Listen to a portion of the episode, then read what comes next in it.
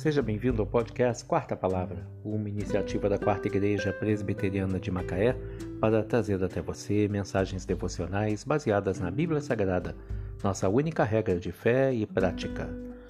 Nesta quinta-feira, dia 11 de novembro de 2021, veiculamos da quarta temporada o episódio 6, quando abordamos o tema Sincretismo Religioso, uma ameaça à Igreja. Mensagem do Reverendo Hernandes Dias Lopes, baseada em 1 João 2, 22. Quem é o mentiroso, senão aquele que nega que Jesus é o Cristo? Este é o Anticristo, o que nega o Pai e o Filho.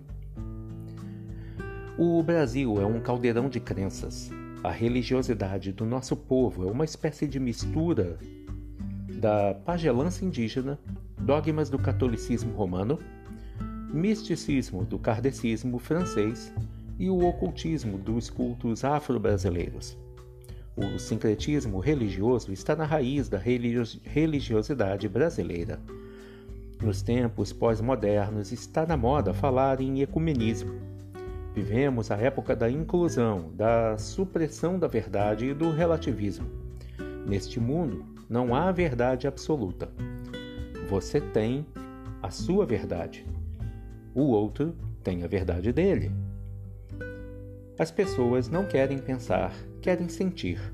A fé se tornou sensória, mítica, sincrética.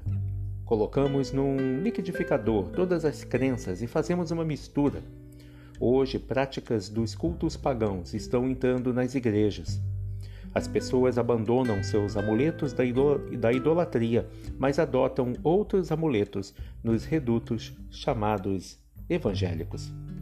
Hoje há pessoas que creem em lenços ungidos, água orada, em toalha encharcada de suor de pregadores, como veículos do poder de Deus. Precisamos reprovar essas práticas antibíblicas e voltarmos-nos à palavra de Deus, que é a verdade que nos conduza à sensatez, que nos santifique e nos testifique de Cristo, o Salvador. Quem é o mentiroso, senão aquele que nega que Jesus é o Cristo? Este é o Anticristo, o que nega o Pai e o Filho. Sincretismo religioso, uma ameaça à igreja. Mensagem do Reverendo Hernandes Dias Lopes, baseada em 1 João 2, 22 extraída do devocionário Gotas de Esperança para a Alma.